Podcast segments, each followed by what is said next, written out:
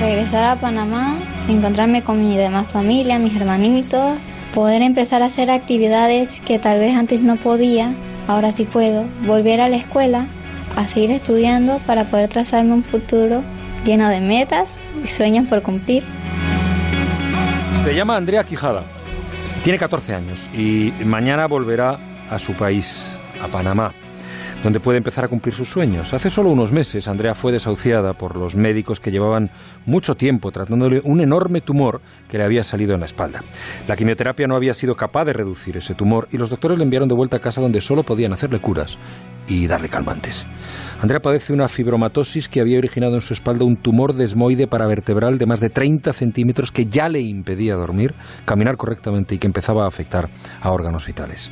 En un viaje de unos médicos españoles a Panamá para firmar un convenio de colaboración, un periodista les mostró el caso de Andrea y los doctores se comprometieron a estudiarlo y darles una valoración. Solo dos meses después, los médicos del Hospital de la Paz en Madrid le dieron una pequeña esperanza de curación.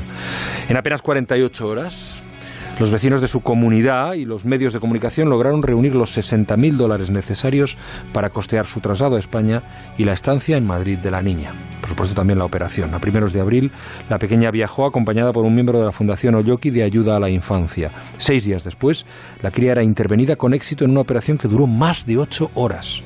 Aún quedaban otro par de intervenciones más para limpiar bien todos los órganos. Pero la sonrisa que luce ahora Andrea, completamente curada, compensa, sin duda, todos los esfuerzos.